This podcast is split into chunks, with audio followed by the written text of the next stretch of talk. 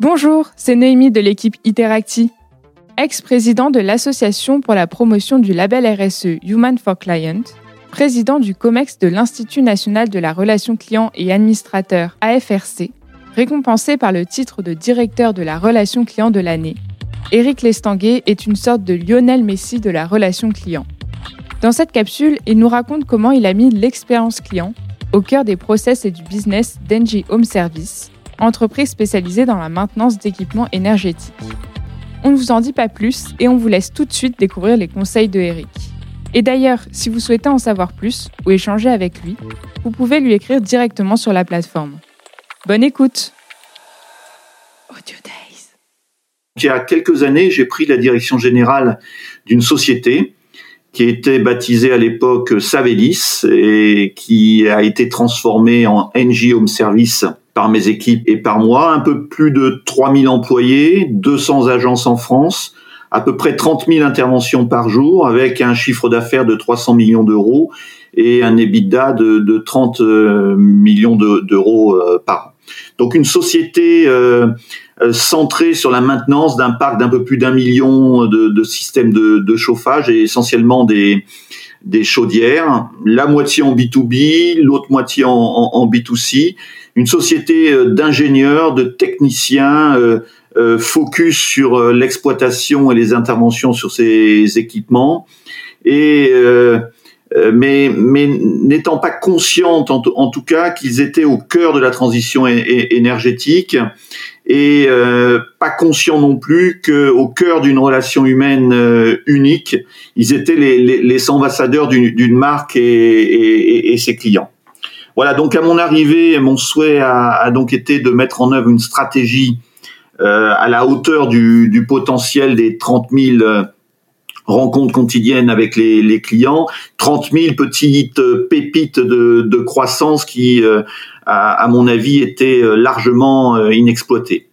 Donc c'est une vraie chance d'être invité autant de fois au domicile de ses clients, d'être rémunéré pour ça, de passer 20 à 30 minutes avec eux, afin d'assurer à la fois le confort et la sécurité dans l'exploitation de ces systèmes de, de, de chauffage. Alors, la, première question qui s'est posée, c'est mais pourquoi ne pas aller plus loin hein? Alors plus loin euh, comment? Ben, En proposant à ses clients des, des, solutions pour améliorer la qualité de vie, pour améliorer la qualité de l'eau, la qualité de l'air, en les aidant à mieux consommer, à moins consommer.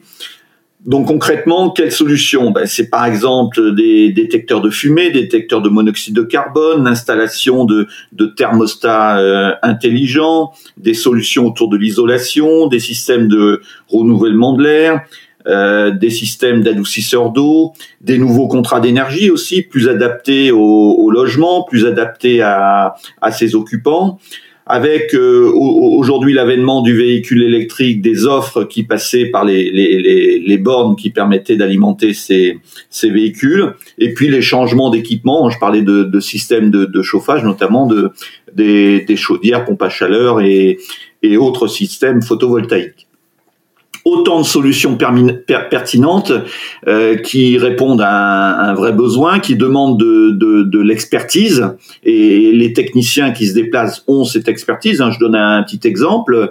Un détecteur de fumée, ça paraît pas très compliqué, mais euh, à acheter. Par contre, on peut toujours se poser la question dans ce logement du nombre de, de détecteurs de fumée dont on a besoin, les endroits où les placer. Il y a une vraie valeur ajoutée du technicien de faire le geste, de le proposer, de, de, de, l'installer.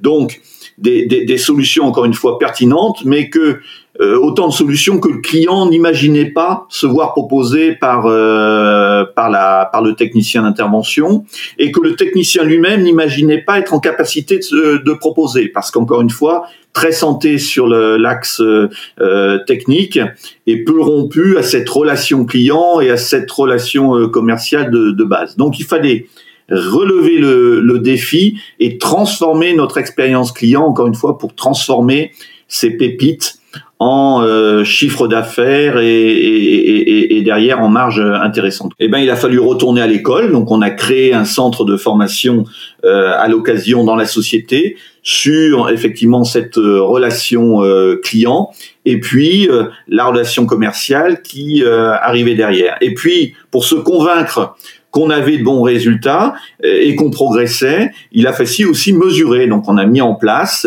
le, le NPS qui nous a permis d'abord d'avoir une meilleure connaissance de nos clients, de manager positivement la relation client parce que on s'est aperçu globalement que 9 clients sur 10 étaient satisfaits voire très satisfaits et que les 3000 employés de, de l'entreprise ne le savaient pas. Donc c'est toujours sympa de, de savoir que on crée euh, encore une fois une relation qui est, positive, et puis de responsabilité, responsabiliser le management sur les quelques cas négatifs. Hein. Je vous disais en gros 9 clients sur 10 satisfaits, ça veut dire que globalement, en moyenne, on avait euh, trois cas par agence par jour à gérer de clients insatisfaits que le management devait prendre en charge pour faire en sorte de transformer ces clients insatisfaits en promoteurs effectivement de, de la marque. Donc en conclusion, moi ce que je retiens de cette euh, expérience, c'est trois leçons.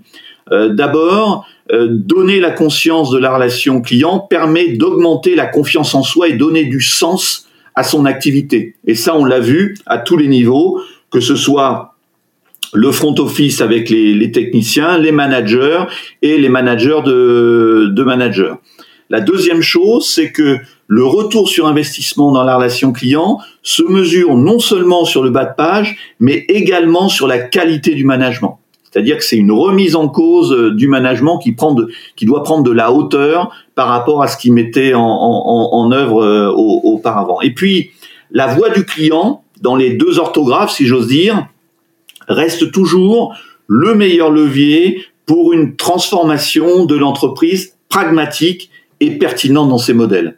Voilà en gros les, les trois leçons que je retire de cette expérience.